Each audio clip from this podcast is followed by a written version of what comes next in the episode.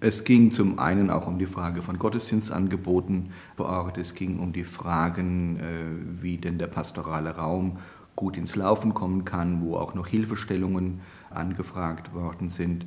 Es ging äh, um die Frage auch äh, von den Tagungshäusern, den Bildungshäusern im Bistum.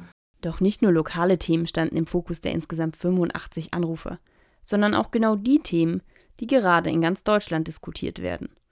Es ging auch um die Frage von priesterlicher Lebensform.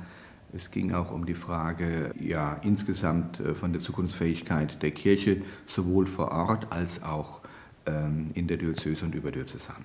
Allerdings, wie die Zukunft der katholischen Kirche aussehen soll, darüber sind sich auch die Anrufer nicht einig.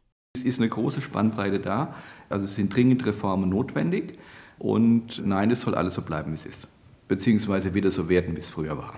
Dass das nicht möglich ist, stellt Domkapitular Albin Krämer auch gleich klar. Zum Beispiel, wenn es um die Eucharistiefeiern vor Ort geht. Man wird sicherlich nicht dazu kommen, dass wir wieder sagen, die Gottesdienstordnung wird so sein, wie sie vor 20 Jahren war. Also Gottesdienstordnung in dem Sinn, dass da jeweils Eucharistiefeiern sind. Andererseits ist natürlich jede Gemeinde vor Ort auch gefragt, wie halten wir das, das Glaubensleben bei uns lebendig, wie treffen wir uns auch zum Gebet in unserer Kirche. Doch hatten die zwölf Gesprächspartner auf jede Frage eine Antwort? Manche Sachen kann man sicherlich gut klarstellen. Das Entscheidende ist aber auch erst mal zuzuhören und erst mal so wahrzunehmen und auch so nachzuspüren, wo, was den Leuten denn so auf den Nägeln brennt. Auf manche Sachen kann man sicherlich keine Antwort geben, zum Beispiel auf die Frage, ob es zu einer Spaltung von der Kirche kommen wird. Was aber noch offen ist und im Bistum geklärt werden kann, wird an die entsprechenden Stellen weitergeleitet, erklärt Albin Krämer. Es wurde vertraulich dokumentiert.